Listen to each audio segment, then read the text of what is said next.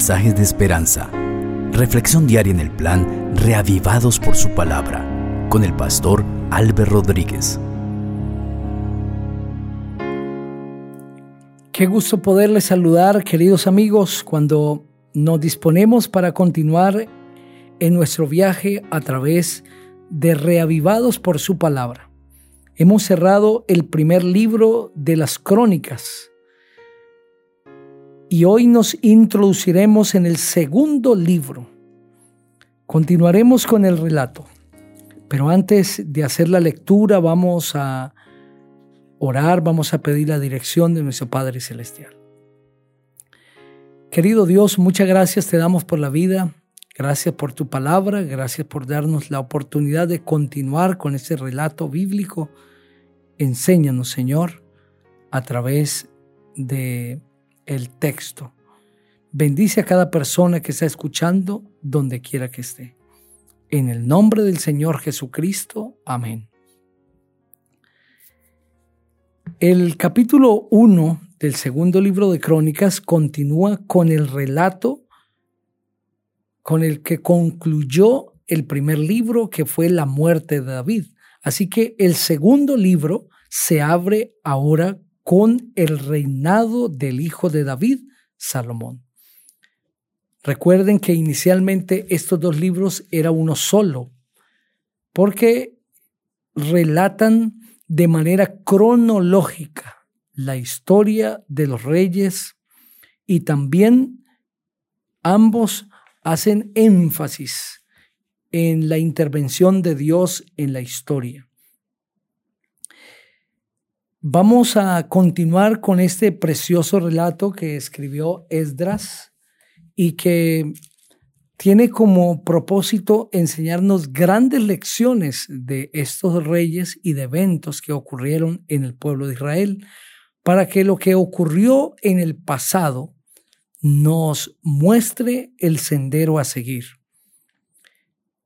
Vamos a hacer la lectura de ese primer capítulo que también lo encontramos registrado en Primero de Reyes, los capítulos, el capítulo 3, los versículos 3 al 15.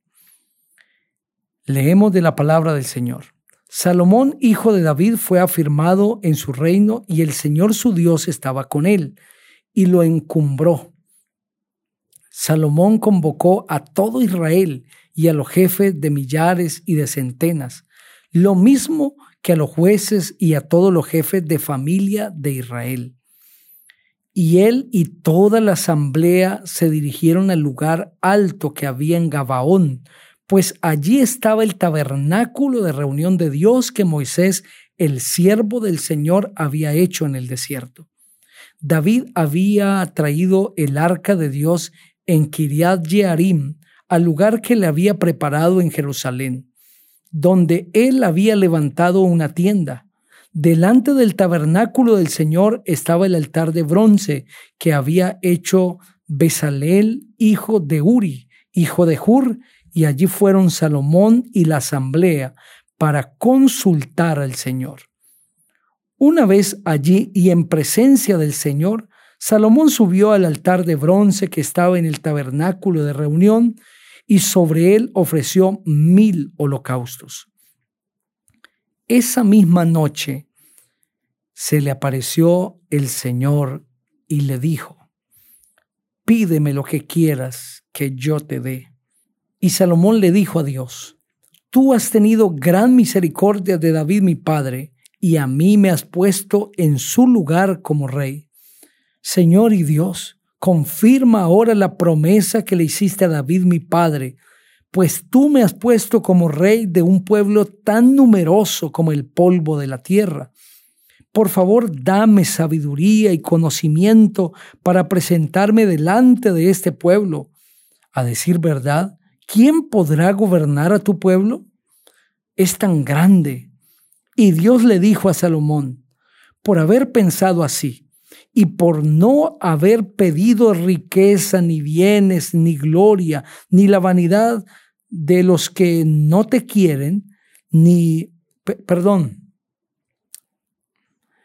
ni la vida de los que no te quieren, ni una larga vida, sino que has pedido tener sabiduría y conocimiento para gobernar a mi pueblo, sobre el cual te he puesto como rey, recibirás sabiduría y conocimiento y además te daré riquezas, bienes y gloria, como nunca antes tuvieron los reyes que te antecedieron, ni tendrán los reyes que te sucedan.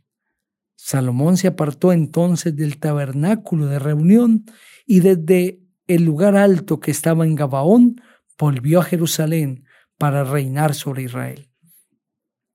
Salomón acumuló carros de guerra y gente de a caballo y llegó a tener mil cuatrocientos carros de guerra y doce mil jinetes, los cuales guardaba en las fortalezas construidas para tal efecto y también con él en Jerusalén.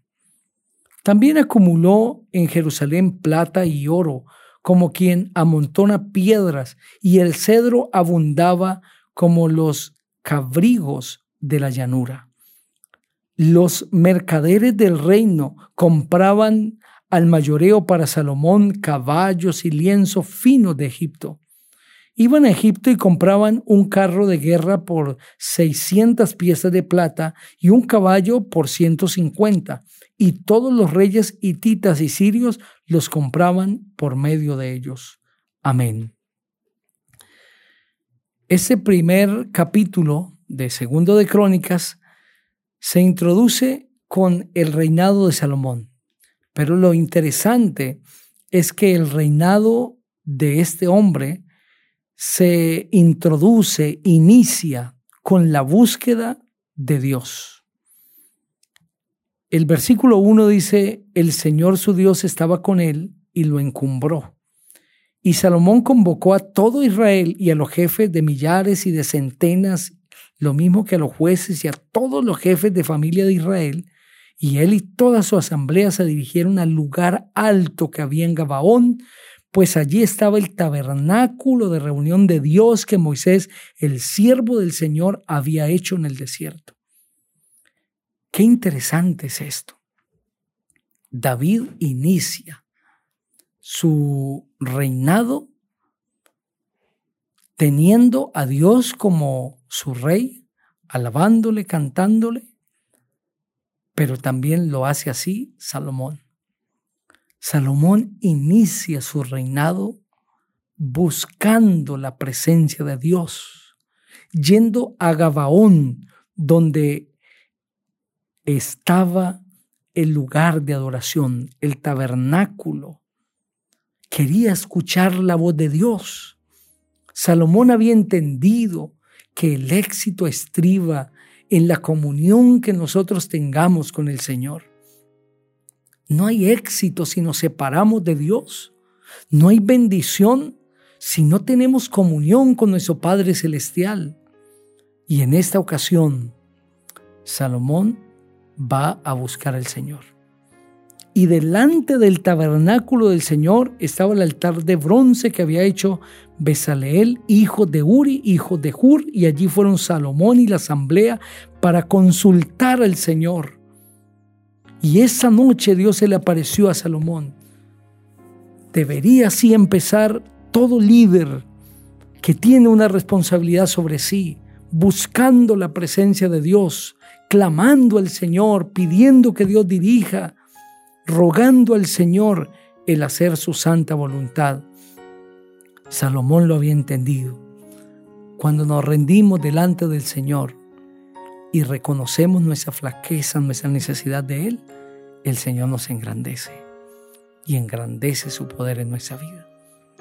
Pero cuando empezamos el liderazgo mostrando, mostrando las estrategias, la capacidad que tenemos, el fracaso nos espera.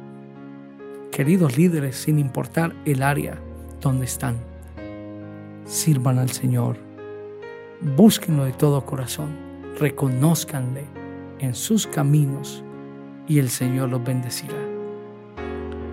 Vamos a elevar una oración a nuestro Padre Celestial. Querido Dios, gracias te damos por la vida. Bendícenos, Señor. Ayúdanos a entender que cada vez más necesitamos de Cristo y de su poder en nosotros. que sin ti no somos nada. En Cristo Jesús. Amén. El Señor te bendiga